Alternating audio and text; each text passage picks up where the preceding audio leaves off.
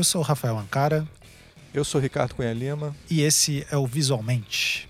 E no programa de hoje eu vou já fazer alguns avisos de antemão.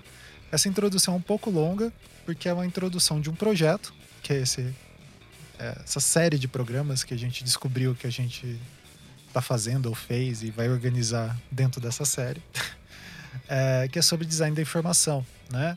Então, essa é uma área que tanto eu quanto o Ricardo a gente pesquisa já há algum tempo. O Ricardo está aqui comigo, dá oi aí, Ricardo. Eu tô, eu tô aqui. Ele está aqui. Esse é o som da, esse esse é o som da, da minha voz. voz.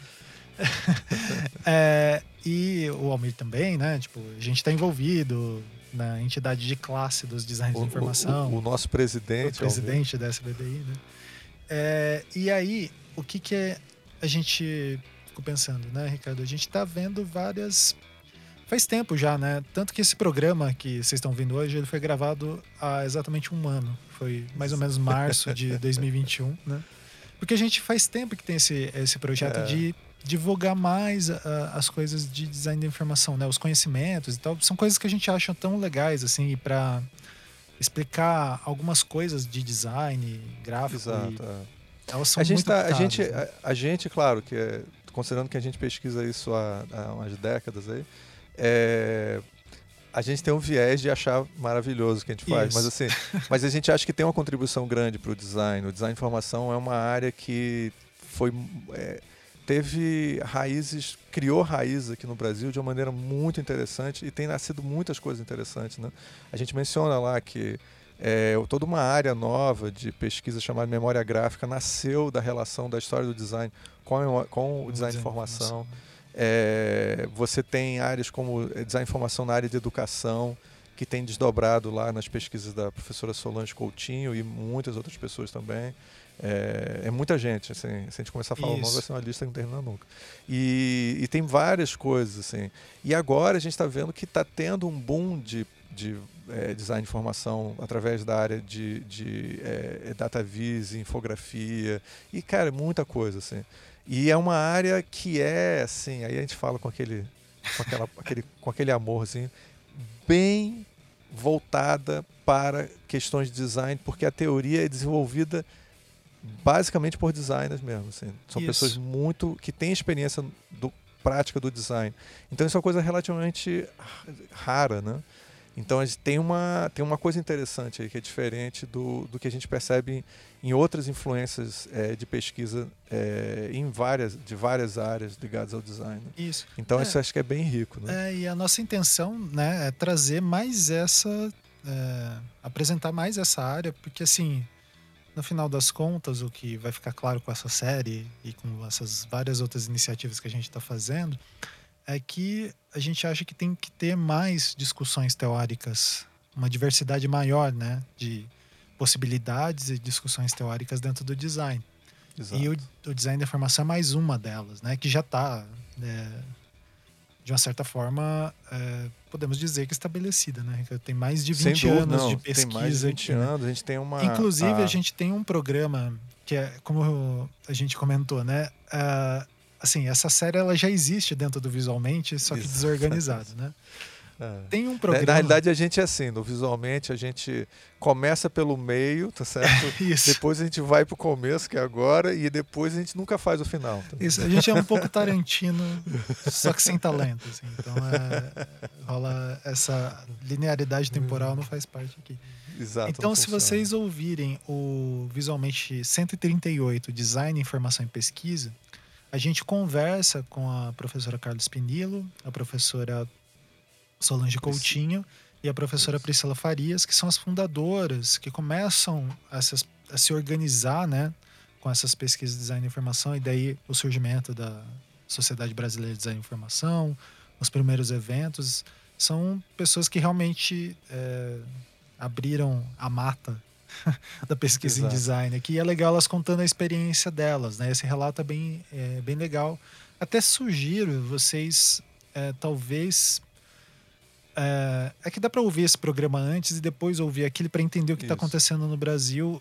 E essa é uma das nossas propostas também, né, Ricardo? É, Sim. Daí colocando isso, por que eu falei que é a abertura de um projeto, né? Lá, é, quando a gente gravou esse programa, eu e o Ricardo, a gente, é, enfim, vocês devem ter colegas assim, às vezes eu, eu, eu, eu, irrito, na verdade eu falo que eu forço muito a amizade com a galera, quem é meu amigo sofre muito. Porque eu mando Tem que áudio. trabalhar. Eu sou, amizade. é, eu sou o cara que manda áudios de 20 minutos, é, em horários inconvenientes, essas coisas. E não responde, enfim, é desse jeito. Então, ele agora, é só para vocês saberem, agora ele tem uma conta é, é, profissional e quando você manda mensagem diz assim, olha só, nesse momento eu não posso atender, porque eu estou ocupado fazendo coisa mais é. importante. eu respondo a hora que puder. E aí, é, a gente estava numa época que a gente é, decidiu reler os clássicos de design da informação. Né? A gente está sempre nessa porque a gente queria uma coisa que movimenta muito a gente é pensar, né, tipo a realidade do design aqui no Brasil e enfim os problemas que a gente é, se depara e tal. E a gente começou a revisitar muito os, os fundamentos e tal, que culminou e os textos clássicos, os textos né? clássicos, né? Porque para ver o, as conexões que a gente conseguiria fazer. E esse programa surge de uma leitura é, meio que tentando fazer uma linha né, é, de leitura. Então, ele é um texto do David Sless. A gente, na verdade, relaciona né, vários textos de. Não vários, Sim. dois textos. Né, é, a, gente, a, gente, é, a gente trabalha com basicamente dois textos, que é o do David Sless. A gente vai explicar tudo isso, isso. mas só para vocês terem uma ideia. David Sless e do, e do Frascara. Né? Um é um latino-americano, que é um argentino Frascara, e outro é um australiano que tem uma, uma proximidade muito grande com a academia inglesa né? de, de design de informação, que é a, é, que é a base desse debate todo. E, e aí a gente vê similaridades assim e, e, né, entre os discursos dos dois, a gente consegue dizer assim, vamos, a partir do que eles estão falando, um texto é mais acessível, outro texto é um pouco menos e tal. A gente vai botar os links para vocês verem, né? Isso. E aí a, a, a gente debate sobre eles. E aí uma das coisas que a gente está pensando, assim, primeiro é ajudar vocês a entenderem um pouco um contexto, né? Como é que essas coisas estão vindo, qual é o tipo de problema que eles estavam tendo na época, quando eles estavam pensando, como é que a gente, como é que a gente pode estar pensando essas coisas que estão falando hoje em dia, considerando que a boa parte que eles escreveram, muitos escreveram é, há 30 anos atrás, às vezes, assim, coisas antigas, né? Mas o, um deles é recente, mas você vê que são ideias que ele já está pensando e está, sabe, ruminando há muito tempo, não é uma coisa nova, então tem muita e depois a gente vai começando a, a contextualizar um pouco historicamente isso, para vocês pensarem um pouco é, é, o que estava acontecendo na época, como eu falei, mas também o que, que tá, aconteceu aqui no Brasil também, como é que a gente foi percebendo isso. A gente vai também percebendo algumas questões que foram revolucionárias na época, mas com o tempo podem ser problemáticas assim, para o contexto que a gente está vivendo hoje em dia. É, falo podem ser porque todas essas questões históricas, gente, são sempre coisas que a gente tem que olhar com um pouquinho de cuidado, sabe? Porque você dizer, ah, mas o cara na época não sacou que é, não tinha não tinha uma bola de cristal, coitado. então ele não sabia é, o que, que ia é, acontecer. Esse né? cuidado né? do anacronismo histórico, ele tem que ser ser colocado. Presente, é. né? E no final, a gente tenta recontextualizar o, o design de formação que eles estavam propondo com a realidade que a gente está vivendo hoje em dia, com o mercado que a gente está percebendo, que está acontecendo, que está crescendo, tá certo? As possibilidades que estão aparecendo, né? Que são, que são é, a, a gente propõe talvez a visão deles para nossa ótica hoje em dia um pouco restritiva em alguns momentos. Uhum. E a gente está vendo a possibilidade do, de, de se pensar usando é, eles e muitas ideias deles mas num novo contexto. Essa é um pouco a nossa pegada, assim, para vocês Isso. entenderem qual é a nossa. Assim, não vamos jogar o bebê, essa é a minha metáfora predileta, não jogar fora o bebê com a água da bacia. Certo? Que é uma imagem horrível, tá mas ela diz logo o que está querendo dizer. Então eu acho que o que eles estavam propondo, se você deixar de lado a política profissional que eles estavam preocupados, que a gente fala bastante isso no programa, né? o sonho do designer isso. de informação que eles queriam, que não se realizou do jeito que eles queriam, isso daí eu posso dizer sem, porque a gente está olhando agora, anos depois. Exato. Não aconteceu do jeito que eles queriam. A gente, inclusive, tem tido a oportunidade de conversar com alguns desses teóricos e eles, eles lamentam que é, não aconteceu. Eu isso, acho né? que isso, isso é interessante, Ricardo, porque na época que a gente gravou esse programa, tem um desses teóricos que a gente discute, a gente cita ele indiretamente, porque a gente vai fazer um programa só sobre ele. é, ele é uma pessoa muito importante, principalmente para a área de infografia, que é que eu e o Ricardo estudamos mais, que é o Robbie Waller. E a gente, quando a gente gravou esse programa, a gente não tinha visto uma palestra do Congresso Internacional de Design da Informação, né, que a gente organizou. E daí, numa conversa com ele, ele citou que é, tinha encerrado a, uma dessas sociedades, é, dessas associações, é, acho que é inglesa, de design de informação. E, e isso confirma ali o que o Ricardo está falando, né? De que não se efetivou esse ideal, né? E a gente Sim. começa. Essa também é uma estratégia que a gente vai conduzindo ali da leitura do, desses textos, da proposição, né? A gente tentar fazer essas conexões e, e também refletir e ir mapeando, né? Então. Exato, exato. Então, a, a coisa que eu. Isso, isso foi, foi super revelador pra gente, inclusive que fez a gente querer é, retomar esse projeto. Porque a gente isso. tinha meio que. Fazer Achado o CID que... meio que tinha. É, a gente tinha meio que. O CID. É, a gente estava meio cansado do CID e tal, aí deu um tempinho, a gente falou, cara, vamos retomar isso. Quando ele falou isso, deu uma animada, porque a gente está vendo que, na realidade, o, o projeto deles eram para a realidade que eles estavam vivendo na época. Isso. Mas a teoria que eles estão propondo. O que, o que, avançou de teoria, né? Ela. É, cara. O, não o, dá para jogar fora. Não dá para jogar fora, cara. A teoria que eles criaram é uma teoria, é uma visão de designers sobre questões como que a gente chamaria tradicionalmente de semiótica, né, de, de análise, é, é, a capacidade de você poder analisar é, trabalho de design pelo ponto de vista do designer, quer dizer, e os problemas do design, que teve tantos frutos interessantes que eu acho que ele não, é, dependendo de como a gente usar, não são ideias que envelheceram, embora algumas tenham mais de 30 anos. Assim. Isso, elas não então, se é... E também, não, né, é, né, Ricardo, é. tem acho que um contexto... Não se esgotaram, não se esgotaram. Isso. E tem um contexto de todos esses é, quase 30 anos também de pesquisas com esse viés que aconteceram no Brasil, Exato, que exato. rendem frutos até hoje, né? Então, é. talvez o design da informação tenha atuado é, meio como uma ciência de base, igual tem nas ciências biológicas e, etc. É, muito localizado, é, trabalhando com projetos ali e é, tenha sido pouco divulgado, né? São poucos. A gente tem alguns polos Exato. que estudam alguém que se interessa vai e estuda, mas é, a gente acha que isso pode ser mais divulgado e tem muito potencial, né, de coisas que foram Exato. vistas, né? A gente a gente está vendo, inclusive agora na pandemia, que está tendo um crescimento desse desse processo de divulgação, né? Então você vê é, o pessoal é, do, de, do, da UFRJ, eles fizeram várias lives discutindo isso, isso quer dizer, é, outras áreas, como o pessoal que é ligado à, antropologia é, e design, fazendo lives, super interessante. A gente, a gente conhece vários grupos que têm feito isso, questões políticas ligadas ao design e tal. E agora, recentemente, a gente está. É, a gente viu que a UFPE aqui fez uma terças de design voltadas especificamente à memória gráfica e às pesquisas feitas em Pernambuco, que é uma iniciativa que quem apresenta ela é o Silvio Campelo é, que é um pesquisador super Sim. importante na área. É, e assim, cara, são, é, é, fantástico, você aprende um monte de coisa sobre as pesquisas que estão acontecendo. Né? Então a gente está interessado em ir para as bases né? e discutir esses, esses, fundamentos que, de design de informação que a gente vai. Nossa, a gente vai fazer vários programas sobre isso.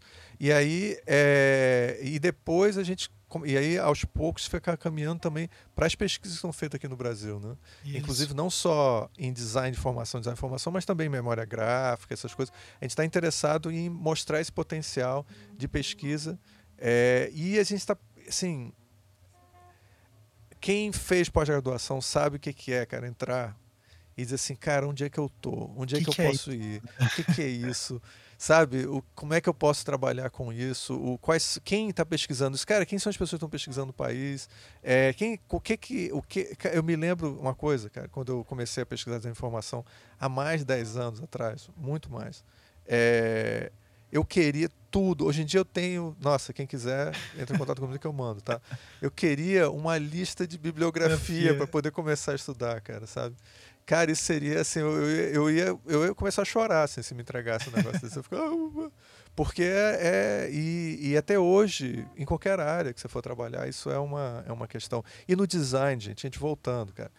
os pioneiros, eles estavam com um facão cortando o mato, bicho, tá entendendo? não, é uma história recente, eles estão vivos ainda, esses pioneiros. Então, Isso, e é, produzindo é, ainda, né? Tipo e produzindo, que... exatamente. Então é, é, então é uma coisa muito recente, assim. Então, é, e é uma coisa que se a gente não se unir para fazer as coisas, sabe como é que é, né? É, Vem aí a, o processo histórico e ela é sobreposta, atropela né? a gente. É. Então, é, isso tem... E daí, essa dimensão de projeto, né, só repetindo também, ela se estende para a disciplina da pós-graduação que o Ricardo a gente está dando junto e vai se desdobrar em várias outras frentes, assim, né? Que a gente entendeu que a gente tem que comunicar isso é, e chegar no público de alguma maneira, seja dentro Exato. da sala de aula, seja na, aqui pelo podcast, seja num vídeo, seja em palestra, Exato. seja um livro. Então a gente vai produzir várias coisas. É, nos... Essa é só parte, a gente é, vai. Essa é uma parte. O, da... A parte mais ambiciosa é, é, vídeos, né? Se a gente Isso. conseguir, a gente vai fazer. Mas com certeza livros vão sair disso. Quer dizer, é, todo o projeto é grande e não somos só nós dois, né? É, não. Tem muita um gente aí. É, que... De cara, vocês vão ver que já tem programas com. É, o Ankara falou do programa que a gente eu, Almir e o Ankara entrevistamos três dos grandes nomes do design de formação e brasileiro. E aí depois a gente já fez um programa com a Bárbara Emanuel, que é uma grande, nossa, grande parceira nesse, no é, nesse nossa, tema. Bárbara é tudo de bom. E aí ela, ela, ela fez um sobre retórica visual que é totalmente voltado à, à área dela e áreas que a gente pesquisa também, mas voltado para o design de formação. E a gente já fez, a gente não lançou ainda, viu? Isso aqui, ó, ó, primeira mão, já fizemos um programa discutindo os problemas da, da, da. Ai meu Deus, como é que o programa foi da. As questões da semiótica. Da semiótica, né? da semiótica, exatamente. E aí a gente coloca algumas questões lá, algumas questões críticas, algumas questões é, é, construtivas, e a gente vai vai vindo e vão, nossa, gente. É, Isso, é, e daí então, nesse contexto aí, essa introdução meio grande, desses quase 20 minutos, é para, como vocês ouviram ali, né, a gente meio que dá um, um guia para tentar entender ali qual que era a nossa ideia. Então esse programa ele também tem essa função, né? A gente vai usar ele como recurso didático. então, é, quem quiser é, acompanhar como se fosse uma aula, é só baixar os, os textos, né? Eles estão disponíveis aqui nos links. E é, a gente, eu vou tentar separar numa playlist, né? Ou todos os outros programas que são só sobre esse tópico. E conforme a gente for lançando, a gente vai avisando e a gente vai conversando sobre isso. É claro, né? É, é aquele negócio é, acho que é sempre importante falar. Esse é um recorte, gente. Não é. Sim, a gente não está falando aqui. Design da informação é isso. Ou então, não, como a gente não, leu não. Num, num outro texto recentemente, que o autor chegava e falava: é sempre tal coisa. A gente não está falando que é sempre, né? Não, não. A é gente uma... não vai pagar essa, essa, essa. A gente não vai cagar essa regra. É, a gente ainda não. Idiota, a gente ainda a gente não, consegue. Talvez um dia. Um dia talvez né? se prepare. Num dia, talvez. Mas é uma. Mas, é uh, o que, que a gente acha, né? Desse, tudo isso que a gente está comunicando e conversando, a gente acha que é uma contribuição muito grande que é possível Sim. ser realizada e pensando nessas múltiplas conexões que a gente pode falar, né? Inclusive Exato. outros temas que é, sempre aparecem aqui, né? É, e, e, e, embora a gente não vai debater isso nesse programa, mas você vai ver em outros, tá? É, essa, essa, esses fundamentos têm o potencial de conversar com outros fundamentos e com outras áreas e com outras, outros vieses, sabe? Então, assim, é, é fazer um debate, assim, é a gente dizer que, cara, que teoria importa. É. Teoria é e importante. ampliar a visão e compreensão e desse fenômeno design, né? Tipo, Exato. Já colocando aí um, uma visão é, sobre... É, e só deixar claro, gente, assim, uma coisa que o cara falou agora que é importante, de que a gente não está é, a gente sempre está cagando regra, mas é sem querer, a gente não estava querendo fazer. É involuntário. Mas eu quero dizer o seguinte: involuntário, é involuntário, cagação de regra involuntária. Mas é, é, Nossa, essa imagem é horrível. Mas assim, a, a, a, mas o, o, o ponto principal é convidar você a você pensar sobre isso. Exatamente. Porque, gente, a gente está no Brasil, não tem nenhuma razão, embora a gente esteja a gente sempre fala isso, mas a gente vai repetir aqui. Embora a gente esteja é, inspirado em ideias que vieram do norte europeu, tá certo? Não significa que a gente não pode fazer o que a gente quiser com isso, tá certo? Então, essa que é o ponto. Vocês vão no final que a gente vai caminhar mais para isso, tá? Então ali é você, cara, ver essa possibilidade e depois fazer o que você quiser com ela. Essa que é, é o espírito que a gente está querendo trazer para isso. Exatamente. Bom, então essa introdução aí de quase 20 gigante. minutos, gigante, Batemos que é quase recorde. um programa, né? Mas é, então esse programa, essa, esse projeto e enfim, e essa sequência inacreditável de programas do Visualmente que desde no primeiro dia desse ano até agora não falharam, né? Só está sendo possível graças aos apoiadores é, do Padrim. Então lá no padrim.com.br barra visualmente você pode contribuir a partir de cinco reais. É, tem as categorias lá, tem algumas recompensas que conforme for passando o tempo o pessoal vai recebendo e tal. Bom, e daí tem os apoiadores que dão os maiores valores, eles aparecem. Eu cito o nome aqui, né? É, tem um, uma meritocracia aí, será? Não sei. Mas de qualquer forma, a gente gostaria de agradecer muito a todo mundo que participa. E em especial o Caio, o Maurício, a Raquel e a LS, que ajudam também a gente aí a manter esses programas e vão receber e todos informações. os outros que estão também contribuindo. Exatamente. Também. Desse é, projeto. A gente, agradece o din-din do padrinho. Exatamente. É, e quanto mais, melhor vai ficar esse programa e, e etc. Bom, é, fora isso, acho que já está muito grande. Fiquem aí com o programa. Ah, um parênteses lembrem que ele foi gravado há um ano atrás. Então, qualquer vacilo, Sim. gente, bota na é, conta do passado. Qualquer, exatamente, exatamente. É culpa do passado. Colocado esse contexto, é, eu e o Ricardo, a gente está se preocupando de tentar discutir as origens, ou uma, não as origens, mas as bases, assim, do design da informação e tentar localizar ele, né? Tipo, compreender esse fenômeno do design da informação, né? Para além da, do exercer ele, né? E daí, nesse sentido, esse primeiro programa, a gente vai se debater sobre dois textos chamados uh, O que é Design da Informação, né? Os dois têm o mesmo título. Um do Jorge Frascara e o outro do David Sless.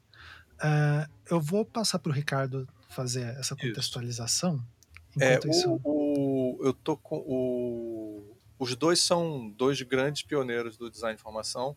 O, o Slash, ele é australiano, mas ele tem parte da formação dele em Reading, que é um lugar que é inevitavelmente referência aqui no Brasil, porque muitos professores foram para lá. Né? Acho que, eu, uhum. inclusive, tem que mencionar que meus pais foram dos primeiros professores a irem estudar em Reading, tipografia, e lá descobriram também é, o design de informação uma área e, e, também trouxeram também ideias da informação para cá. Existem outras tradições também, né? Por exemplo, aqui a gente vai mencionar mais adiante o Gibbon Sip, que é, é, foi da escola de UM. Então, quem conhece um pouco de design brasileiro sabe a importância da escola de UME para a EGE e tal. Informação é, do design brasileiro. E ele é já uma outra, outra linha também do design de informação. Mas essa de Reading é, é muito importante e faz parte também da formação do David Sless. Agora a gente tem esse latino-americano, né, esse nosso companheiro aqui, é, é argentino, que é o Jorge Frascara, que é um dos grandes, grandes é, nomes do design de informação, assim, dos, dos primeiros a estar escrevendo sobre isso, né? e, e, inclusive é um cara que é, já não sei quantos anos ele tem, é, a gente chegou a conhecer ele aqui quando esteve aqui em Recife. Em 2013, né? 2013 e tal. É, ele e a esposa dele. É, ele foi muito simpático com a gente. A, é, quando a gente fala dos caras, eu vou detonar ele agora aqui. Não, não, não vou fazer isso. Eu, foi, até, até fiz uma apresentação, me lembro na época, eu fiz uma apresentação sobre sobre o design do futebol que eu fiz com a infografia e o futebol. Eu fiz junto com o professor, professor é, é, José Marconi. José Marconi, exatamente. Estava esquecendo o primeiro nome do. do... é que a gente sempre se chama de Marconi. Exatamente. E, o, claro, o grande parceiro também, o cara, ele fez agora uma live muito legal, vocês dois fizeram juntos. É, e, a, e ele foi, ele participou e ele debateu as coisas com a gente. Então, o Frascara ele é muito importante, um pioneiro assim essencial. E a gente vai ver que as, os textos que ele escreveu têm muitos pontos em comum. E a gente desconfia, embora eles tenham escrito já nos anos 2000, eles estão eles estão, acho que, refletindo na nossa visão muitas das ideias que estavam sendo discutidas lá nos anos 80, nos anos 70. Quer dizer, eles estão tentando cristalizar muitas das ideias que, que foi que formou o design de informação, que os nossos mestres, né? É, e especialmente a gente vê a Carla Spinillo, Solange, Coutinho é, e, vários outros grandes nomes do design de informação brasileiro. É, é, foi a, a, a, boa parte da discussão que a gente vê que pode ter formado um pouco do que a gente aprendeu sobre design de informação. Acho que é mais ou menos isso, né? Isso. É, eu acho que para dar uma, uma contextualizada só na maior na leitura desses textos, né? Acho que é, compensa a gente localizar que um texto é de 2000 e, é, de 1994, o do David Sless, né? E o do Frascara é de 2015, que é numa ele é a introdução de um livro é, organizado pelo Frascara em 2015 chamado Atis. Eu, desculpa, eu tinha esquecido de mencionar isso, que o do, do Sless é mais antigo o texto. Isso. E, é, é verdade. Mas daí, é, qual que, é, assim, pensando em um rigor metodológico aqui, né? É, alguém pode questionar, mas por que que vocês pegaram textos que têm quase 20 anos de distância, ou 30 anos, sei lá, de distância, né? Matemática não é meu forte, como vocês estão vendo. É... o Ivan Mizanzuki, eu sou de humanos. Eu sou de humanos, é. Mas tem uma, uma, uma questão bem interessante de, do que a gente quer localizar, né? A gente está um pouco interessado também em entender como que se cristaliza alguns dos preceitos do design de informação ao longo desse tempo, né? Então essas semelhanças, é, acho que é interessante para ver discur discursivamente de uma certa forma o que, que se manteve, né, no design da informação e também o que que não é o aparentemente deixou de ser discutido. A gente não vai tocar nisso, porque esse é um programa é, mais onde a gente está tratando desses temas, é, meio colocando o pé neles, assim, né? De tipo, vendo para onde que vai, o que, que vai surgir disso. Mas são coisas que a gente tem em mente, né? Então, é, professor, onde começamos aqui? Eu, eu, eu, eu, pensei o seguinte, que eu acho que um texto mais acessível para quem vai ler é o texto do Sless, até porque é um texto com 16 páginas. Assim.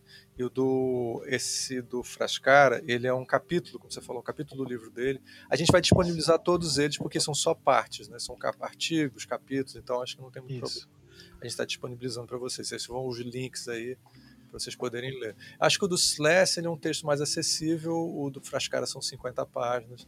Então a gente vai focar no do Sless, mas a gente menciona também o do Frascara. Como tem muitos pontos em comum, assim, acho que isso não, metodologicamente falando, professor, eu acho que não vai ter problema. Muito bom. Então, é, por onde que a gente Vamos começar, puxa, né? então, né? Eu acho que, ah, falando no, do texto do Sless, é, o, ele começa de uma maneira interessante, que é ele tenta, assim, eu, uma coisa interessante só para vocês pensarem é o seguinte: o, o David Sless ele é um cara que, pelo que eu sei, ele, ele foi um cara que teve uma, uma atividade como design de formação profissional bastante intensa, com fazendo muita consultoria. Então ele ele, ele parece estar pensando muito no problema do design de formação como profissional, tá? É, então você vê isso e ele escreve de uma maneira que não que é bastante acessível, eu acho. Assim, eu imagino que uma pessoa que não seja designer conseguiria ler o texto dele. O, o Frascara também, a princípio, faz isso, mas eu acho que o, o o Celeste faz ainda mais, assim, ele, ele, é muito mais. E como ele também escreveu isso nos anos 90, tá certo? É possível que ele estivesse ainda mais interessado em estar tá expandindo os horizontes do, do design de informação. Isso. É... É, só contextualizando um pouquinho, né, adicionando aí que o, o Ricardo estava comentando, o David Slaz ele é conhecido por ter um é, pela empresa. É que assim, acho que chamar empresa talvez seja um, em português sonho diferente, mas é um instituto, né, chamado CRIA, né, que é Communication Research, uh, Research Institute of Australia, uma coisa assim, que é nos moldes de um outro autor que a gente vai comentar, é, de um projeto de um outro autor que talvez que a gente vai comentar com certeza porque a gente é meio fã do cara, que é o Rob Waller, que é o, o Explanation Center, uma coisa assim, né, que, que tem, vai ter um instituto que eu não sei se é em Reading, mas é na Inglaterra. Isso. Então, é, é comum no design da informação esse tipo de abordar. É, quer dizer, é comum não. Era comum nessa época ali. No, a gente está falando na, na geração anos, desse, os anos, anos 80. 80, 90. Pronto, é, e, aí, e aí o, o ele. É, ele começa o texto tentando ir lá para a pré-história. Só para quem não não está muito ligado nas questões de design, assim, é uma ideia é super chata. A gente já falou isso umas 20 mil vezes no podcast, mas assim havia uma ideia de que o design teria surgido. Uns acham que na Revolução Industrial, né? E outros acham que o design surge só. Aqui no Brasil tinha uma ideia, inclusive, bem absurda de que o design teria vindo junto com a tradição germânica nos anos 60, 50, ela tem uma data aí perdida. Veio num container, fundou a ESD e o design saiu de dentro e foi colocado é, lá. Alienígenas, saiu alienígenas, fundaram o design no Brasil. O que é todo, são ideias absurdas. Então, quem, quem destrói isso, muito nos anos 80, é o, o Philip Meggs, que é um historiador norte-americano, é, que faz um livro muito acessível, assim, um compêndio enorme de história do design, e ele começa contando desde a pré-história. Então, tá, então ele propõe que o design sempre existiu.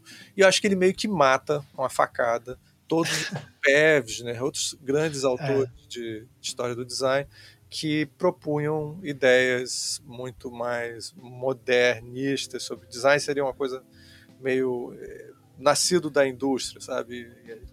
Então ele faz um pouco disso, assim, ele vem e bota assim 40 mil anos de prática. começa. o mito da fundação. Né? Exatamente. Então veio com os alienígenas, quando os alienígenas vieram para a Terra, aí usar informação. e daí é interessante porque isso a gente vai ver em autores contemporâneos, né, como o Alberto Caro e alguns outros autores que tratam de infografia é, também é, recorrendo a essa estratégia argumentativa. Né? Tem de... português, né, que agora me escapou o nome completamente, que tem vários livros falando sobre, é, sobre a visualização na antiguidade até hoje em dia. Ah, o Manuel Lima. Manuel Lima, isso. Né? isso. Né? É, e aí acho bem interessante essa. Eu acho, eu acho pessoalmente muito interessante. Isso. Uh, só um parênteses ali, daí ele manda uma do Carl Sagan ali, né? Se a gente tivesse no, no último dia. é muito bom. Muito bom.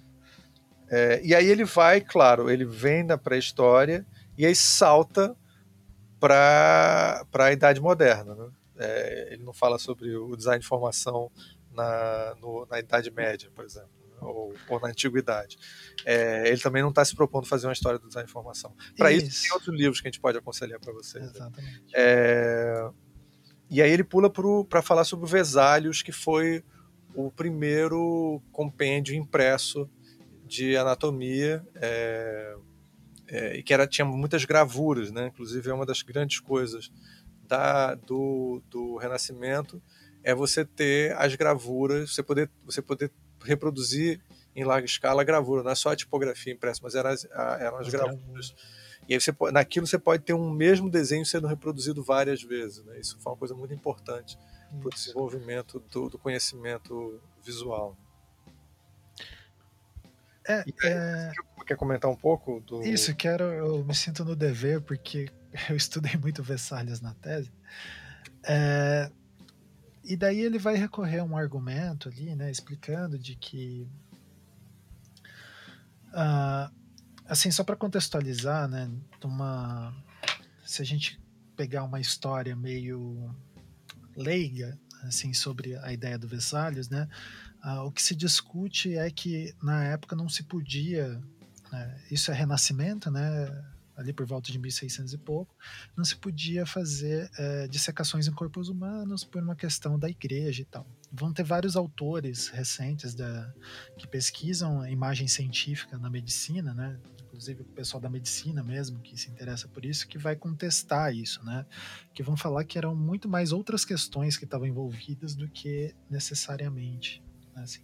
Mas basicamente o que, que o, o o Slash vai colocar, que existia um cara chamado Galen, né, que ele fez reproduções de dissecação humana, é, de como era o corpo humano, de anatomia, baseada em animais, e isso tinha... Especialmente o, o porco, né, porque tem uma certa semelhança com a anatomia. Isso, porco, é, se eu não me engano é porco, cachorro e vaca, coisas assim, né, e, e particularmente isso, você falar que você era um médico e estudou o Galen, era uma coisa que te dava um notório saber, né? Tipo, ó, ah, porra, aquele cara é médico, no mínimo ele entende o Galen, de rabo, e etc.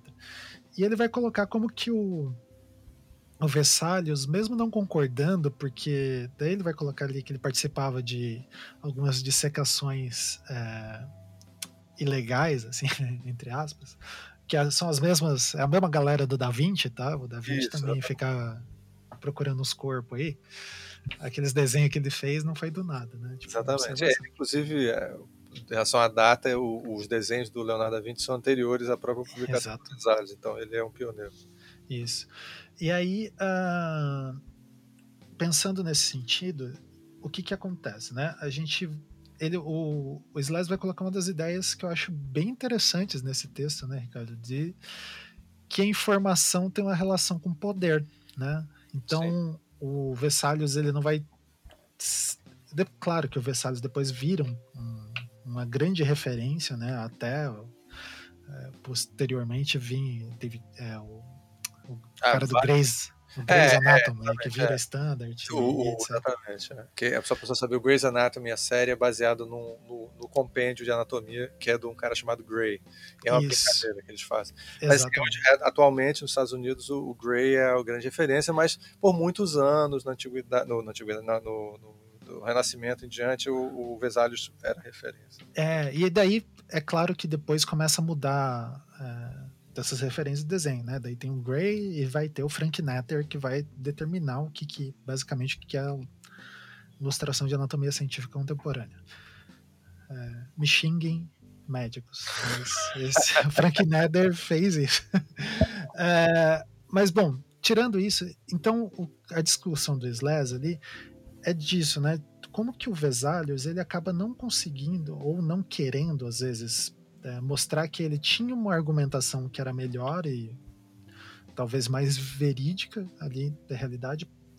A aceitação dessa informação, né, essa nova informação, não era tão bem aceita ou recebida por causa dessa discussão política. Esse é um dos aspectos mais interessantes, eu acho, desse texto, só que daí ele não aprofunda. É, você só deixar claro que você está pegando uma tangente total do texto dele. Assim, Exatamente. Você, você, ele no fundo não está querendo falar sobre isso, mas ele está percebendo que não dá para não tocar nesse assunto. Exatamente. Eu acho que isso é, só mapeando assim, né? Como que para a gente é, fazer essa leitura que a gente está fazendo era uma coisa que estava no pano de fundo dele, né? Sim. A gente vai ver que nesse texto do Slaz ele vai abrir várias dessas pontas que possivelmente eram coisas que ele uh, na prática profissional dele ali, na reflexão que ele estava propondo, aparecia em algum momento, né? Então é, essa... Essa é uma hipótese que a gente está fazendo. Isso. Que considerando a, a, a, coisa forte que, ele, que, a gente vê na carreira dele de estar tá, é, lidando com a, o, não só com a pesquisa pessoal gosta de chamar de pesquisa pura, não existe isso, mas pesquisa pura seria só ligada à academia, e é uma pessoa que está ali também trabalhando no mercado e aí está lidando com questões práticas, né? E aí talvez a gente esteja percebendo que ele, ele percebe que não dá para você fazer design de informação é, seguindo simplesmente princípios do que a gente considera que é o bom design de informação. Exato. Você acaba tendo que fazer, você tem que lidar com a realidade. Então ele, ele, ele quando fala do Vesalius, ele já tenta contextualizar os problemas que o Vesalius tinha de tentar fazer o que a gente, o que ele está chamando de design de informação. Porque se você falar para o Vesalius o que é design de informação, o Vesalius vai não saber o que você está falando. É, ele ia mandar você. Porra é? Isso. Não, mas eu acho que é, é, concluir essa parte ali, a parte saúde do, do texto, daí acho que a gente pode retornar, né? Que daí ele começa é, ele faz como uma linha, né, entre a, a sociedade pré-industrial e a pós-moderna, se você puder. Ah, interessante. Ter esse panorama aí pra gente. É, o que ele tá, o que ele é um pouco do que a gente falou no começo, né? A própria definição do design está ligada com isso, né? A gente tem a o mundo, o mundo pré-industrial é um mundo que a gente não conhece. É, o mundo industrial, há quem diga que a, o tipo de vida, o tipo de sistema econômico que foi desenvolvido na, no, na, na Idade Média só vai desaparecer de verdade com a Revolução Industrial. A Revolução Industrial cria um novo mundo e nós nascemos no mundo industrial.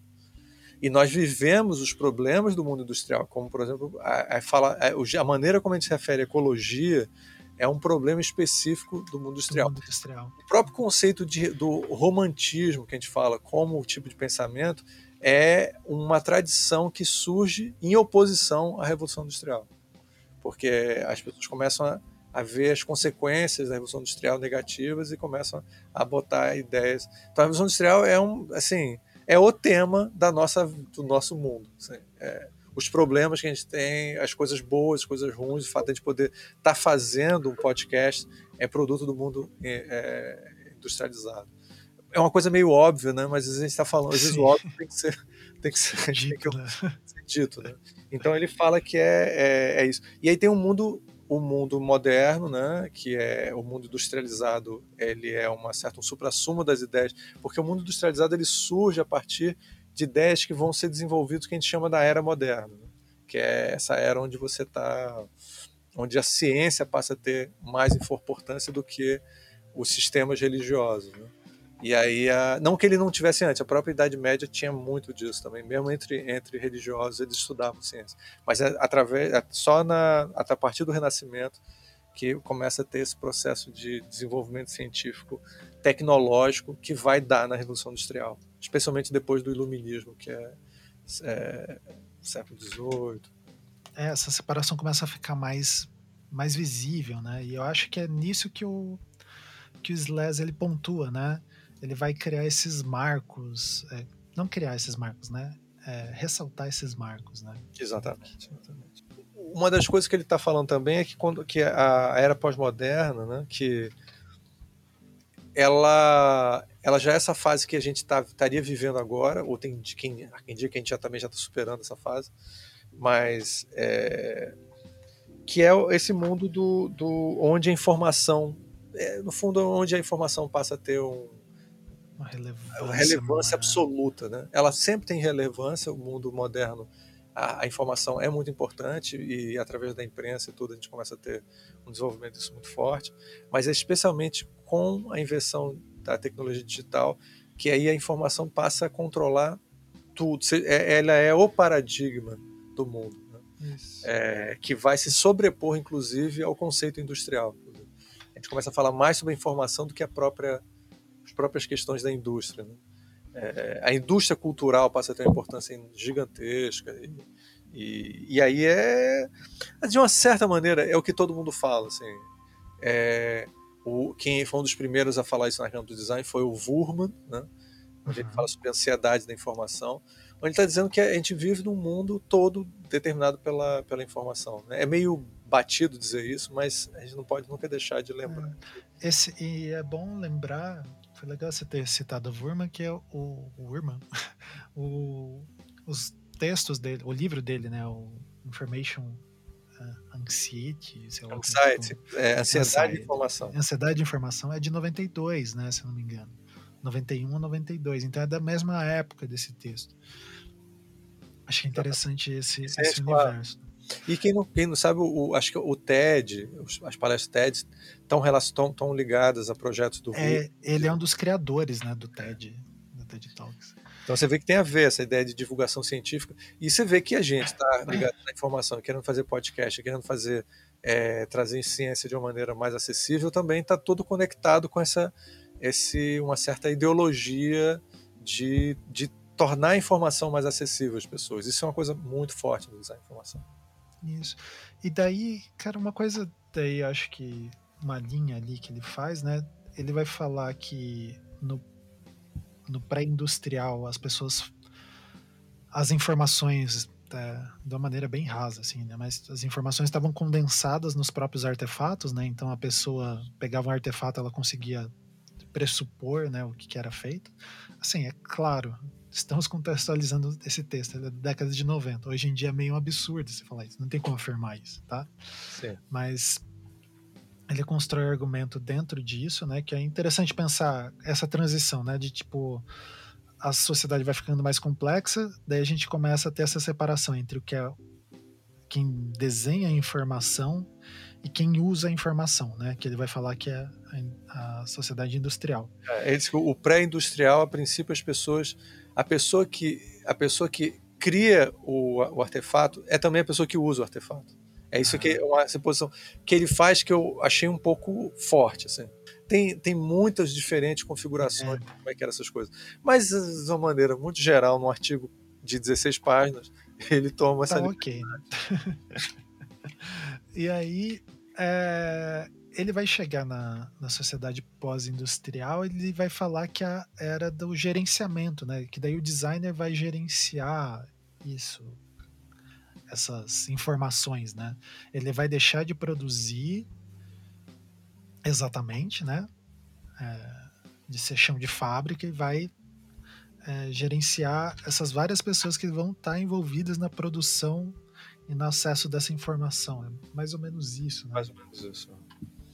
E essa mudança de maneira de lidar com a informação. É... Aí ele, ele ele começa a discutir um pouco sobre é, esse aspecto intangível do processo, é, mas eu, eu achei interessante porque para a gente poder também fazer uns paralelos, onde ele começa a entrar na. Então, assim, ele dá uma contextualização histórica, que eu acho interessante isso. É uma contextualização um pouco.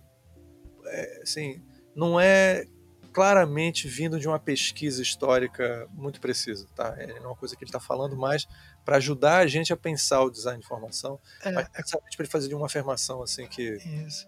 Não, isso não é uma, uma crítica é pejorativa, assim. Claro. É, é, ele tem um tom flusseriano quase, né? De, ah. é que o argumento dele que ele quer colocar é, é uma outra ideia que ele quer discutir, só que ele precisa partir de algum lugar, né? É, ele faz algumas afirmações que eu acho um pouco assim, fortes.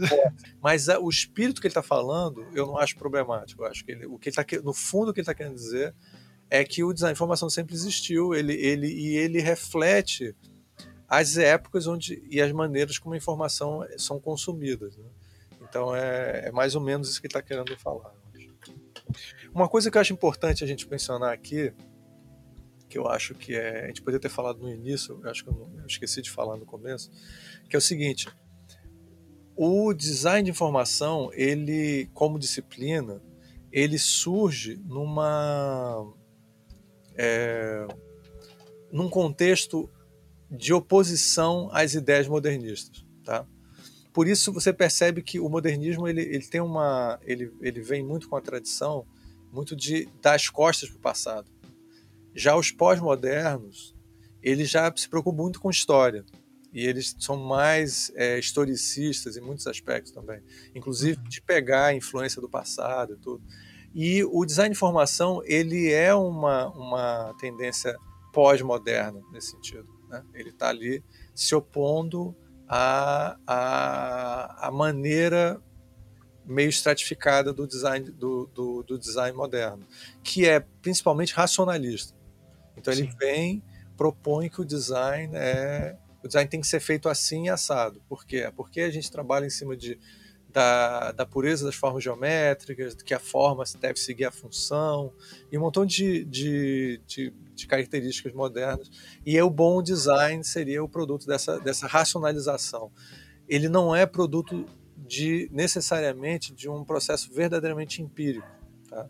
Quer dizer, empírico no sentido de experimentar, de lá, de testar as ideias. O pessoal do design informação são, é, é, eles são pós-modernos diferentes, por exemplo, dos pós-modernos, é, por exemplo, dos cartazes psicodélicos norte-americanos, né? É, que aí é mais pessoal que se aproxima muito das, dos métodos das artes, onde é um experimentalismo é, mais artístico, pra, de uma maneira tosca, assim, seria isso. Eles estão preocupados muito com a, a, o experimentalismo ou as coisas empíricas das ciências, ciências exatas e humanas, psicologia, é, antropologia, a, aqui no Brasil, por exemplo, muito a ergonomia também, lá fora também. Então, assim. É... É, eles vão chamar essa área de human factors, né? Tipo, de Sim. fatores humanos e e uma coisa muito interessante né, da psicologia, acho que vale a pena até a gente recortar, são, pelo menos é o que Slas cita no texto, né, é o pessoal da, da psicologia cognitiva, então do que eles chamam também de psicologia experimental, só que também é um pouco perigoso esse termo, que são aquelas áreas da psicologia que estão muito preocupadas com mensuração, né? Sim. Então, a mensuração vai ser um valor, não, não digo valor numérico exatamente, mas uma coisa que importa muito para o design da informação. Eu acho que ele busca se diferenciar, né? Essa oposição dele ao moderno é, na mensuração do real. Isso. Né? E, e no experimentalismo. Eles, eles todo, tanto ele quanto o Frascara, eles propõem métodos é, semelhantes a métodos científicos é, de outras áreas para você poder fazer uma fazer avaliação e do, dos objetos que você está produzindo ou das coisas, o sistema de informação que você está criando. É, inclusive aqui na página 9, ele propõe metodologia de design informação. É, que é assim o tesão do designer, né? o criar uma metodologia. Né? É, então ele tem, por exemplo, assim, definir o problema, envolver, é, envolver os stakeholders, né? essa palavra mágica que todo mundo está usando até hoje. Tá muito, as pessoas são os stakeholders seriam, né, cara, assim, as pessoas envolvidas no processo. Né? É, todos envolvidos no processo, né? É. Mas é interessante o, o uso do termo. Né? Hoje em dia céu, todo mundo adora stakeholders. É, observar e mensurar é, o estado das coisas, desenvolver e testar é, protótipos, soluções protó é, protótipos como soluções, processo iterativo, né? Só para quem não sabe, não é interativo, que é quando você se relaciona com coisa. Interativo é um, é um, processo que tem fases, tá? Que você pode ir e voltar nessas fases. Isso. É, acho que eu descrevi bem o interativo. Né? Não, e, e criativo desenvolvimento de protótipos. É, então, assim, tipo, o que ele quer dizer é o seguinte: por exemplo, se eu vou, faço o protótipo, aí eu levo para ser avaliado. Se aquele protótipo não está funcionando, eu posso voltar e desenvolver um segundo protótipo. Né? Então, eu posso levar, fazer um teste, as pessoas veem que não está funcionando aquele protótipo, aí eu volto. Esse ir voltar nas fases é o processo interativo. É, mas, sem dúvida, o que tinha um pouco. É, eu, o meu, meus pais são dessa geração, né? Do, do Slash, né? Eu não sei se talvez o Slash seja um pouco mais velho, mas é uma geração que aprendeu a fazer design é, dentro dos moldes modernistas. E dentro desse molde, você faz a parada seguindo os modelos do bom design a diagramação em grid, usando uma, uma diagramação assimétrica, tinha um montão de regras assim que o Jan Tickle e outros grandes nomes, Tischhold, sei lá como a gente fala, isso, é, propunha e tal. Se você faz desse jeito, às vezes você não precisava nem ler o texto. Exato, porque seguiu a regra, tá lindo. Show. E aí eles estão propondo um negócio que seria estranho para designer moderno clássico, assim, que é não, a gente não sabe como fazer. Isso aqui é interessante, o Celeste fala muito disso e o Frascara também. A gente não sabe qual é a maneira correta de fazer. É através da experimentação do design de informação é que a gente vai dizer isso. Inclusive, eu vou pegar uma citação aqui do, do Frascara, Frascara. se eu conseguir encontrar, porque são 50 páginas, né? É, ele, ele, ele diz o seguinte, ó. É, só posicionar aqui para eu ler. Olha só, design de informação não é definido pelo que a pessoa faz, mas pelo a como ele faz. Aí ele diz o seguinte: uma pessoa que faz um sistema de sinalização que imita outro sistema, simplesmente copia um, mais ou menos um sistema que já existe, não está fazendo design de informação. Design de informação deve responder às necessidades das pessoas. Tá? O que ele está dizendo com você, está dizendo isso, é que só é design de informação quando você tem, é, você leva em conta o contexto específico das pessoas para quem você está fazendo aquilo. Então você vai adaptar sempre. Tá? Você nunca cria ele no vácuo. Você ou, ou, pega ele trabalhando em outra situação, ou vai usar regras absolutas do que é um bom design de informação. A princípio, não deveria se fazer isso. Ele é sempre contextual. É, isso, a, essa abordagem com contexto é o que alguns teóricos chamam de uma abordagem pragmática. Não é que ela é prática, não. É que ela é pragmática, ela está ligada à pragmática, à, à, à preocupação a informação em relação ao contexto, ao, uso em relação ao contexto. É... E daí, numa das várias inferências que eu estou fazendo aqui, mas uma das hipóteses é esse conceitualmente, né, pensando, esse discurso é o que alinha muito o design da informação hoje em dia. A gente vê nas pesquisas, né, é, ela está amarrada ali, né, nos conceitos do design centrado no usuário, né? Isso. Que é uma das das formas que o design ali se aproxima né, dessa forma pragmática ali do, do contexto. Né? É, e tanto que esse texto do Frascara, é, que é mais recente, né, que é 2015, ele começa assim, ó, design de informação é, é a necessidade, é, é necessariamente user-centered, né, centrado no usuário. Centrado no usuário. E ele, e, e ele, é, e ele é, é então ele primeira coisa que ele é é uma atividade centrada no usuário. E a segunda é que ela é ética, porque a ética é uma questão muito importante para o modernismo como um todo, né? uhum. é, porque ela reconhece os outros. Quer dizer, ele reconhece que é feito para pessoas, para a sociedade. É, isso é até legal ver que está vindo de um latino-americano. Né? É muito Sim. difícil, cara, você fazer, acho que o design na América Latina ligando, assim, totalmente despreocupado com o contexto social, né? Porque viver num país, país onde tem uma miséria em grande escala, realmente é, é complicado, né? Você fazer, fazer. É, e ele vai afetar em tanto, sei lá, em você se sensibilizar e produzir para isso, ou em reação, né? Por exemplo, sei lá, um projeto que você pense é, que você você não, né? Mas tipo uma alma cebosa pensem em, em, evitar, por exemplo, aqueles projetos de arquitetura, né, que não deixam os mendigos sentarem nos é, lugares, é, né? Exatamente. É. Isso com certeza não é uma coisa que o Frascara, inclusive o Frascara é uma referência no design social também. Ele exatamente, é uma, uma das grandes referências. É. Ele é um cara com muita coisa produzida, assim, né? E ele e o trabalho dele sobre design social é, é, é, é sólido. E... Agora, ele tem uma, um preconceito fortíssimo com o modernismo. Tanto que um dos livros importantes, um texto importante dele, que eu não vou agora lembrar, talvez se eu lembrar eu posso botar nos, nos links para vocês darem uma olhada, é, ele, ele, ele começa atacando o El Lissitsky, que é um dos grandes é, designers russos, e ele diz que essa preocupação com um design meio artístico, o design da, da aparência da, das coisas, é, é, o, é o, como se fosse o câncer do design, sabe? É, traz o problema maior para o design. Né? E aí ele vai batendo essa tecla e vai desenvolvendo uma visão é, muito crítica a essa coisa que seria o design da Bauhaus, né? Esse design, não todo o design da Bauhaus, mas muito quente conhecido, onde você tem o aspecto plástico, visual. É muito a primeira, uh, se a gente, é que a gente generalizar Bauhaus também é complicado, é complicado. já que a gente está nesse programa mais acadêmico, né? mas muito ligada à ideia da primeira, uh, da primeira direção da Bauhaus, né, que tinha Isso. do Gropius mesmo, né, que tinha essa formação mais, formação que na realidade eles estão pegando uma teoria da arte e estavam adaptando, né? Exato. Então.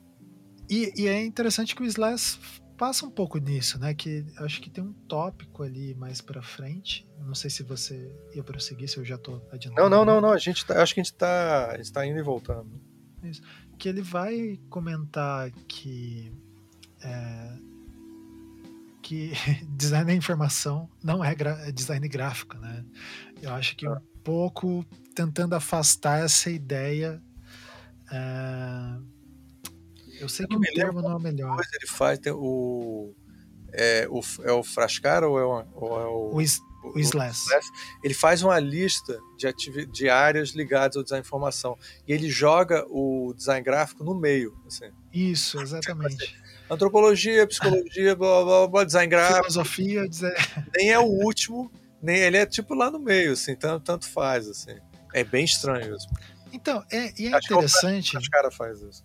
E é... aí depois o que eu acho mais engraçado é que durante o, o manual dele, que ele faz, um capítulo de 50 páginas, é, ele, ele fala muito de tipografia. Tipo assim, ele, ele sei lá, um, quase um terço do texto ele fala, ele fala sobre, regras de tipografia. Aí você fala assim, ué, cadê a antropologia, psicologia, as coisas todas? Ele, no fundo, ele é um designer gráfico. É. Então é, o, mas o é o desejo dele, é o desejo dele de é. Dizer que não é tão importante isso. isso. Eu não lembro se é no, no Frascara também, mas o, no Slash eu tenho certeza que tem essa passagem dessa lista. E daí é interessante porque também ele revela, é, na verdade, uh, isso é presente, né? A gente vê muitos designers da informação que tiveram essa formação que a gente está querendo contextualizar. É, essa questão, né, desse, ao, mesmo tempo que eles estão querendo se opor ao modernismo, eles também se opõem dentro da nossa hipótese, né?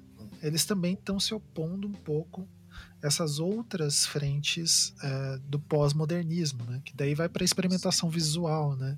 Então é, é acho que para vocês começarem a ver agora nesses 40 minutos de, de, de programa aí, é que o que a gente está, pelo menos assim, eu e o Ricardo conversando assim, o que a gente está entendendo é que esse texto, tanto esse quanto do Frascara, eles têm uma função de querer é, definir uma profissão. Sim. Não sei se definir seria o termo certo, né, Ricardo? Mas, tipo, é, contextualizar, é, é, é, delinear. Eu acho que eles estão querendo criar uma área para eles. Nesse ponto é muito engraçado que lembra muito os, o que os artistas plásticos fazem quando criam as suas, os seus manifestos. Né? Os manifestos. Eles estão meio que abrindo um espaço no mercado da arte para eles poderem produzir. É, e eles, de uma certa maneira, eles estão fazendo isso também, especialmente esse texto do, do. Né? É, ele parece estar tá dizendo ali, ó, tá vendo? Essa é uma possibilidade de, de mercado para o design. Né? Então eles, eles propõem a metodologia, aí quando você vê a metodologia do Frascara é muito semelhante também. É, é um pouco mais complexa, né? Inclusive esse capítulo todo ele, ele, ele desenvolve direitinho todos os passos, todas as características é um. Se você quer virar um design de informação, você estuda de trás para frente aquele, esse capítulo de 50 do Slash, é. Slash não, do, do Slash, não, Frascara. Frascara, que você está super bem preparado assim para entender todas as características clássicas do design de informação. Mas é também é um, é um mercado que está surgindo, né? O, no caso do Frascara, ele já está tentando cristalizar um pouco mais, que já é em 2015, mas no Slash ele está ali, ó, tá, tá vendo a coisa, está se formando, ele está está querendo que a gente diga assim, ó, isso aqui é um design de informação. Acho que a gente já pode fazer uma pequena crítica sobre isso, né, a, uhum. cara, porque acho que a gente já está com quase uma hora de programa. É... Não existe claramente esse profissional de design que estão falando. Eu não sei se você concorda comigo. Concordo, concordo. Essa é uma questão interessante, né? E por isso que a gente mapeou assim. Quer dizer, até é... existe alguns, acho que o Slash é um caso, assim, mas não isso, é. Isso, o Slash, o Robbie Waller, talvez sejam pessoas que atuem dessa maneira. Só que pensando a nível global, que talvez fosse um pouco da, da estratégia, né? Claro. Que vocês vê que só para contextualizar vocês, existe uma associação desses designers que é o Triple ID, né? Sim. Que é o Institute for International Information Design. Uh, que vai aqui no Brasil a gente vai ter a SBDI, que é como se tem a, as pretensões desse, dessa associação mais do lado científico, né? Sim. Do qual eu sou secretário. Exatamente. Mas é, também sou membro. E o é membro e consultor, conselheiro da, da, da CBDI. E aí a gente vai ter, assim, dentro, dentro desse contexto, a gente vê essa tentativa, né? A gente, por estudar a história do design, também vê algumas similaridades, né? A institucionalização disso, esses textos acadêmicos, né? Que eles estão cheios de discursos atravessando eles, assim, é, mas eles isso me lembra um, um, alguns dos programas que a gente fez lá no Visualmente, que a gente leu alguns textos uh, do Teoria do Design, do livro Sim. da Ellen Armstrong. Quando a gente lê os manifestos futuristas, assim, estão querendo construir essa, esse campo ali, né, essa área. Só que essa profissão ela se dá de uma forma fluida e isso é interessante, na verdade, né? É, porque enquanto a, a disciplina você consegue constituir ela, né? É, tem uma passagem, um texto do Foucault, citando Foucault, tentando evitar citar Foucault, mas citando. Não, não tem como. Citando Foucault. Você convive muito com o Marcos? Eu convivo muito com o Beccari, eu dei uma disciplina com ele, daí tá, tá impossível. É, o Foucault ele vai fazer é, falando sobre arquitetura, ele vai, acho que numa entrevista para uma revista muito famosa chamada Arquitetura Review, ele vai falar que a arquitetura vai ser reconhecida é, não pelo esforço dos, dos arquitetos em fazê-la ser reconhecida. Enfim, o cara vai falar isso numa revista de arquitetura, mas beleza. É, e daí ele fala que a arquitetura vai ser reconhecida através da política quando os políticos percebem que a arquitetura é um meio de é, tratar coisas. Então ele vai falar lá da reforma de Paris e como que é, por meio da arquitetura que as pessoas vão valorizar mais as questões políticas, etc. Mas não porque os arquitetos foram falar, olha que belo estilo eclético de prédio aqui, né? E daí isso me faz pensar sobre o design da informação, que contemporaneamente, até eu comecei a trabalhar com design da informação, não fazia ideia exatamente do que que era, né?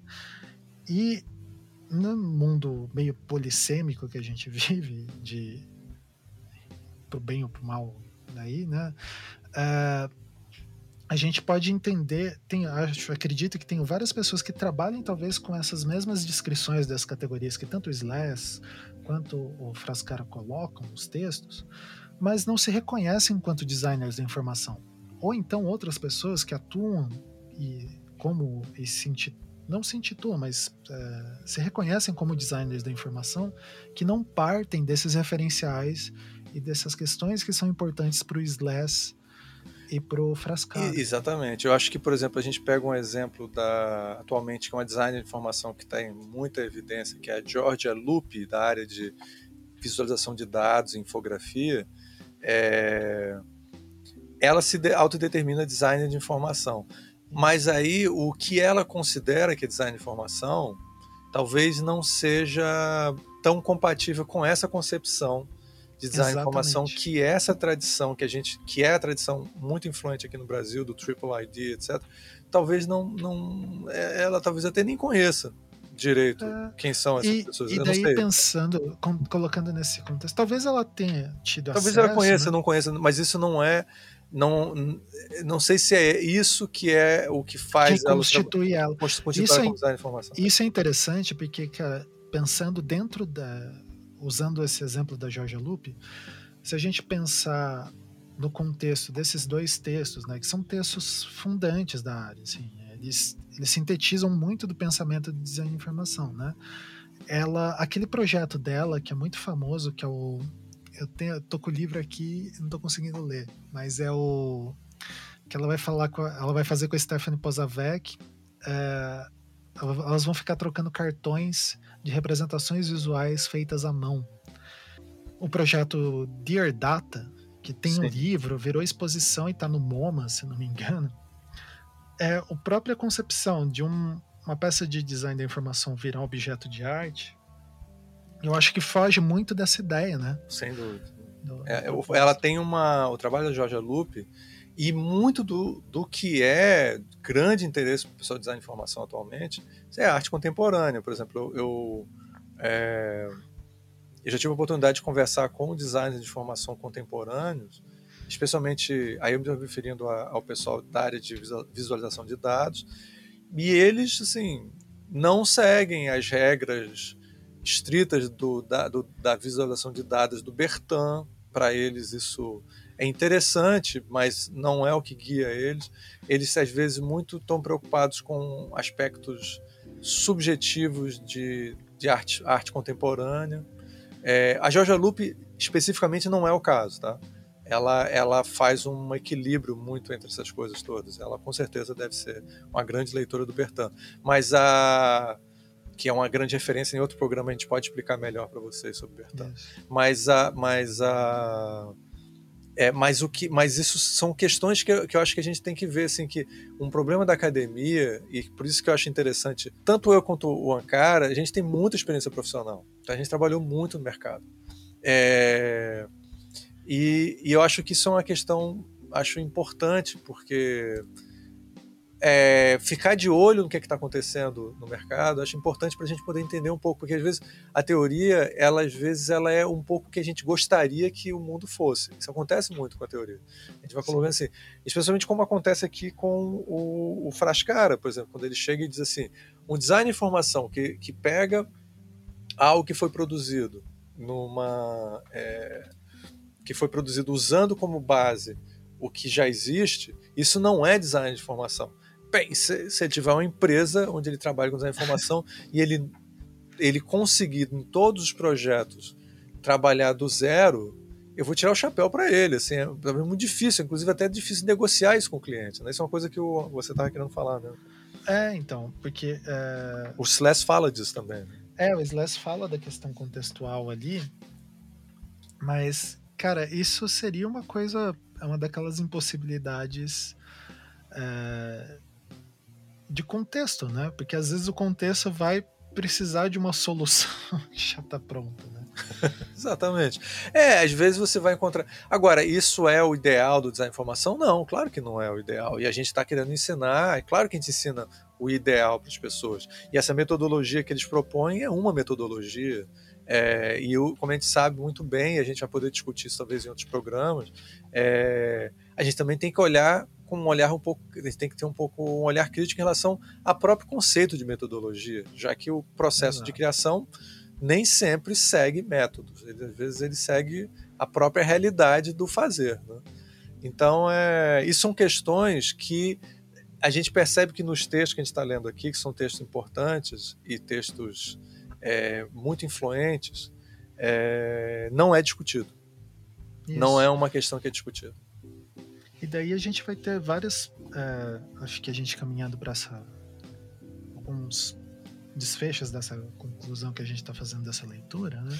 É, uma coisa antes de você chegar é o seguinte: eles discutem outras coisas, tem uma parte muito interessante no texto do Sless, onde ele discute se o design é se, se o design de informação é ciência ou se é ou se é, é ou é craft, que é um fase. Ele está evitando o termo que o pessoal usa que é arte. Arte. Então seria ser ciência ou é arte mas é o sentido de arte num sentido mais amplo, né, do fazer e tal.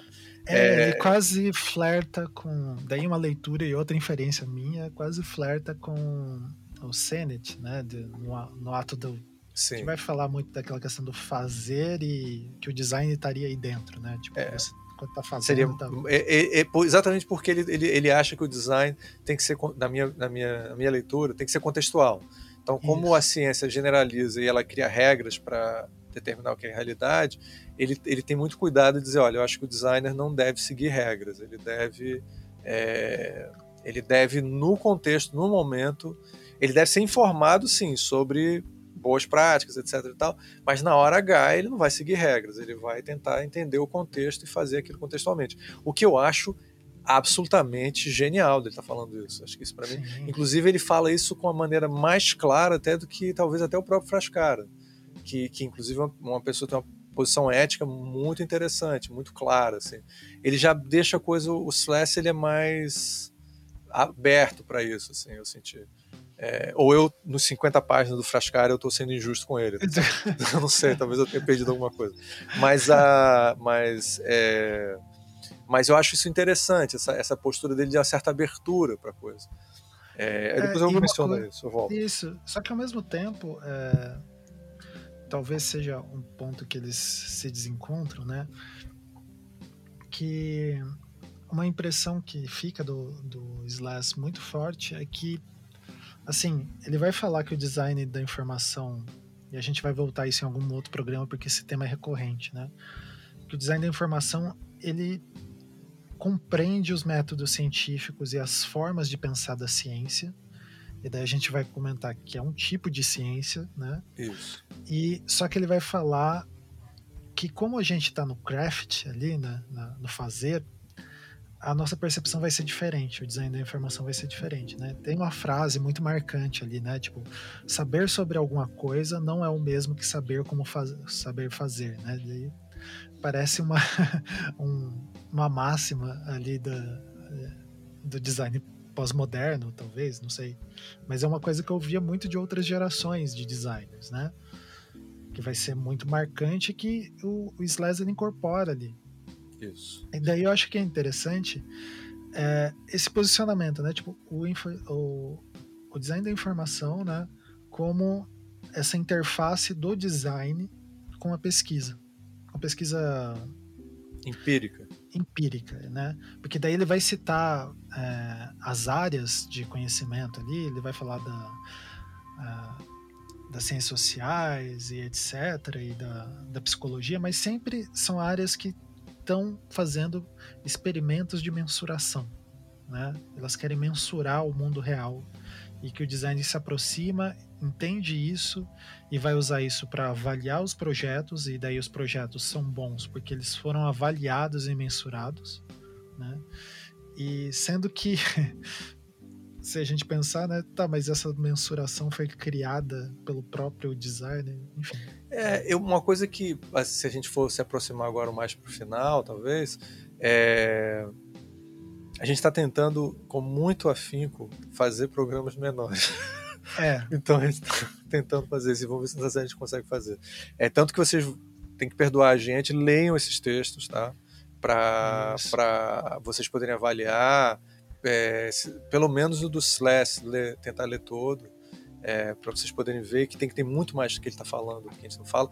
São texto, é um texto bem escritos os dois, especialmente eu gostei especialmente do, da, do estilo do Slash e, e é, são textos bem legais. Assim. Bem legais assim. E, e, são textos super importantes para vocês entenderem o que é design de informação. Né?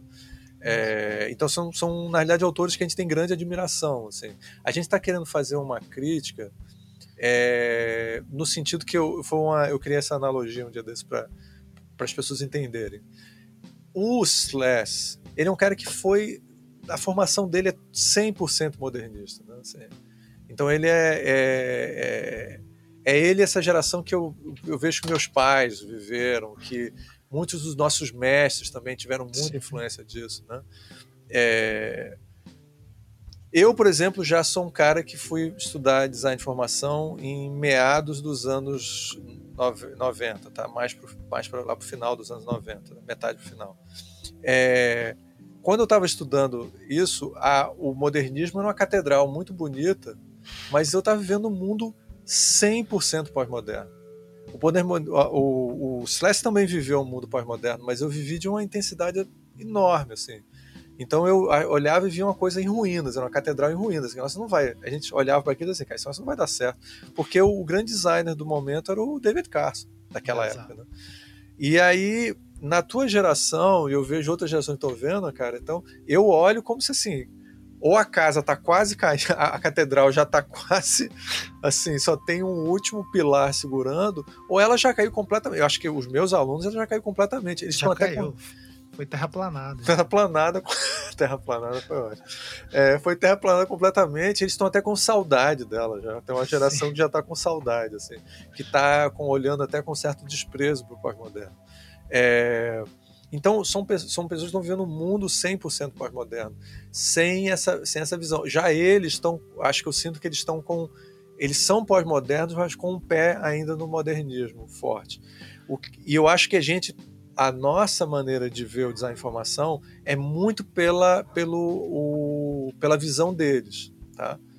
E a gente está tentando, de uma certa maneira, é, não to, tomar o cuidado para não sem querer atualizar o modernismo no design de informação. Quer dizer, Exato. fazer mais uma edição do design modernismo, só que agora é com data vis, sabe como é que é? Ou agora é com, sei lá, com, com a ciência cognitiva. É... Porque de uma certa fala, fala. forma, né, a, essa, a gente entendendo esses textos como esses manifestos, né, querendo explicar o que é o design de informação, é, fica de uma certa forma claro, né? Eles estão em oposição, talvez, ao modernismo, é, querendo criar um novo status. Eu sei que é muito forte isso, mas criar um novo status quo do que pode ser o design, né? Tipo, claro. sua função comunicacional. Eu etc. acho que é uma coisa assim: vamos jogar fora o que não, não presta para o modernismo e vamos guardar tudo que é bom. O problema é que essa parte, o, o, o problema que eu estou sentindo é que quando eles optam por trazer as ciências, Tá? Isso é uma hipótese que eu estou fazendo aqui e que a gente vai explorar um pouco isso em outros programas também. Mas na medida que a gente escolhe, vamos pegar a, os métodos científicos de várias áreas, é, áreas consagradas científicas, eles não, eles não fizeram o que essas áreas estavam fazendo nessa época também, do, do pós-moderno, que é uma autocrítica. Eles estão vindo de fora e estão olhando esses métodos como olha só, os métodos científicos, a gente nunca trabalhou com isso, vamos trabalhar agora. Que legal, etnografia. Agora, se você vai para antropologia, a etnografia, que é esse processo de você levantar dados escritos sobre o que está acontecendo tal, como se fosse uma narrativa do, do que está acontecendo, é uma explicação péssima, assim, mas só para a gente poder continuar. É, os, os, os antropólogos estavam num momento autocrítico sobre isso. Porque, antropo, porque a etnografia já era um método que os grandes antropólogos modernos, é, Marinovski, etc., estavam desenvolvendo e tal, e eles já estavam olhando agora numa segunda fase, olhando isso com maneira. É, batendo atenção, mais, né? É, mais crítica e tal. Então, hoje em dia, é muito forte na antropologia a crítica à etnografia e tal. A gente no design não tem nenhum olhar crítico sobre isso. A gente está olhando assim, porra, que legal, a gente está podendo trabalhar contra a etnografia. O, o, o, a visão Bauhausiana do design não, não considerava isso. Cara, só que a gente agora já está em 2020, cara. Assim, a gente precisa é. olhar também. Olhar e o mesmo aconteceu, por exemplo, nas teorias da percepção que a gente trabalha no Exatamente. design no geral, né? Tipo a Gestalt, se a gente for pegar, né? Talvez a preocupação dos psicólogos na época, qual que era o contexto, né? Enfim, tem toda uma trajetória é. De novo, tem um livro do Beccari sobre isso, quem quiser. Eu acho que a gente tem que ser crítico. Eles entendem que é importante ser crítico sobre o design e sobre design moderno. Mas a, a gente está numa geração que a gente também tem que ser agora crítico sobre os métodos científicos também. Isso. É, e daí eu acho que nessa, nesse sentido, né, Ricardo, a nossa intenção é, com esse programa, e não só esse programa, esse, esses episódios, esse podcast, ele é, na verdade, ele é fruto desse projeto de pesquisa meio do Ricardo, né?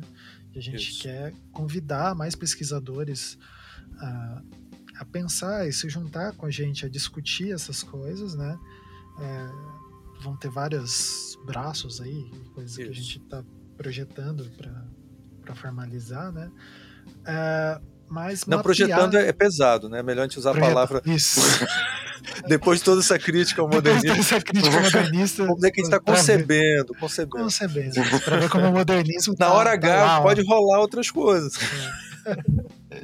que a gente está vis, é, vislumbrando. vislumbrando, vislumbrando é mapear, não mapear no sentido de fazer uma cartografia é, exata, assim, mas é na cartografia bem no sentido metafórico, da, da, metafórica que o pessoal lá das ciências sociais usa bastante, né? Da, é, de entender como que foram essas trajetórias e essas fissuras, fragmentos e e também ah, as coisas interessantes, né? Porque não é inegável que esse campo, essa área, ela construiu um legado, né?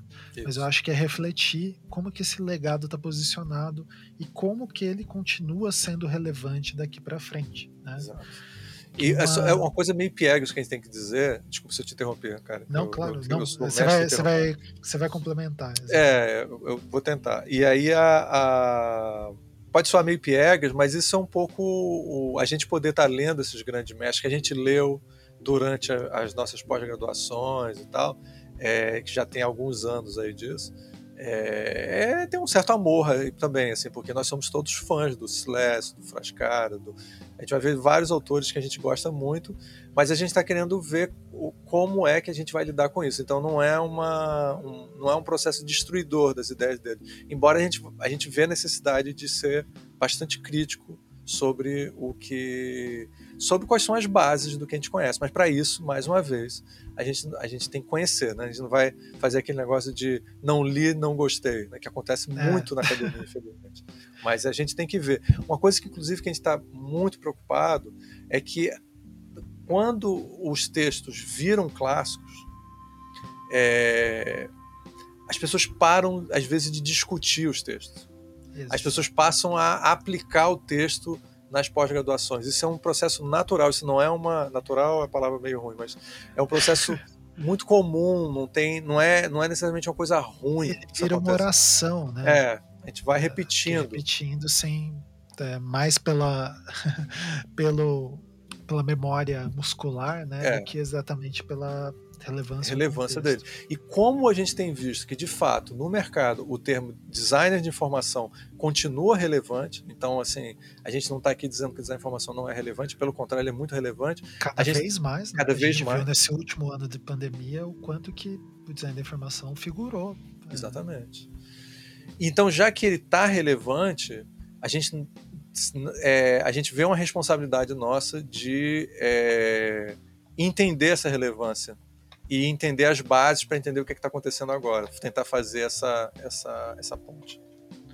Exatamente.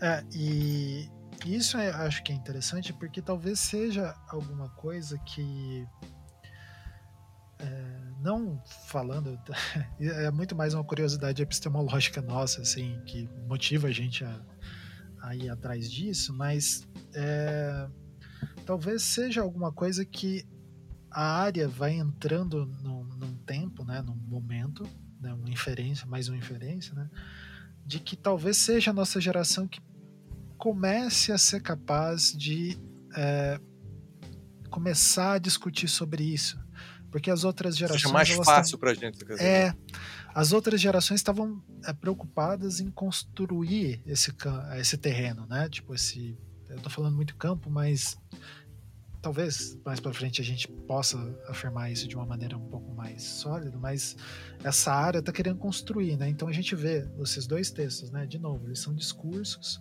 fomentando é, um lá no início dos anos 90 debatendo sobre esse, essa área que estava começando a ser discutida. Em 2015, alguém que ajudou a, a sedimentar essas bases, apresentando talvez para novas audiências, é, cabe contextualizar, né? De novo, claro. acho que eu falei lá que esse texto é a introdução do livro do, uh, do Frascara sobre design de informação.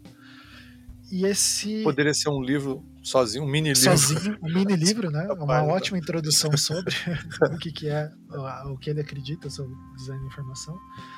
Então, a gente viu que coisas se mantiveram, só que ao mesmo tempo a gente vê, é, tá tentando vislumbrar aí, mapear ou comprovar, não, design de informação realmente é isso. Ele se fechou e, e se é, consolidou. Pode ser. É.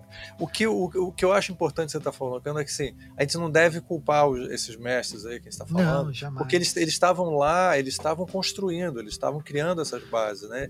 Agora seria, é o nosso papel, é a nossa responsabilidade o, fazer essa, essa, essa fase crítica sobre o sobre é. o que foi falado para a gente dar continuidade. Isso, e daí para a gente ficar dentro da nossa coerência aqui, a gente tomou para si, né? porque não, não, não estava dada essa não não essa, é. essa necessidade. E, e a gente entende que para algumas alguns alguns designs de informação isso pode parecer um pouco um sacrilégio, tá? Mas fa é, faz parte, por todas as áreas, tem um momento onde elas têm que ter um, um momento de autocrítica para poder continuar relevante nos anos que, estão vindo por aí. Isso. Então, professor Ricardo, acho que podemos encerrar aí. Podemos, esse... assim, eu tô me sentindo mal responsável, tô sentindo um peso assim, estranho nas costas. Assim. É, não, uma responsabilidade tô... agora que a gente botou. Vem aqui. um piano. Mas uh, uh, a gente espera que vocês uh, gostem desse programa.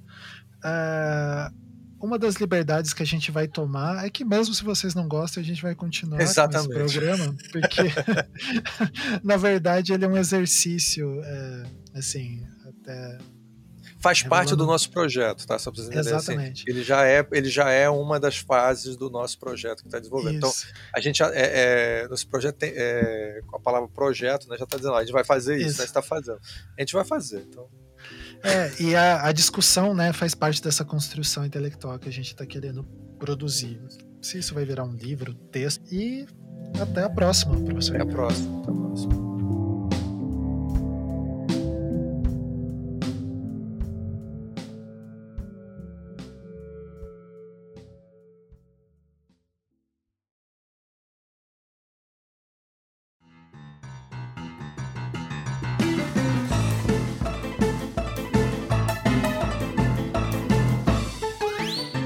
Você acabou de ouvir o Visualmente, um podcast que desde 2015 vem trazendo conhecimento sobre artes, design e humanidades. O conteúdo desse programa é baseado em dois textos, de autoria de David Sless e Jorge Frascaro. Os textos estão na postagem do programa. O corte e a edição desse programa é por Rafael Acara. A checagem, Ricardo Cunha Lima. As trilhas são de Kevin MacLeod, de Incompetech.com e Rafael Ancara. Se você gosta do Visualmente e gostaria de apoiar a gente para produzir mais programas, considere nos apoiar em padrim.com.br visualmente. Para ouvir todos os nossos outros programas e os outros programas dessa série, acompanhe em visualmente.com.br. Até a próxima!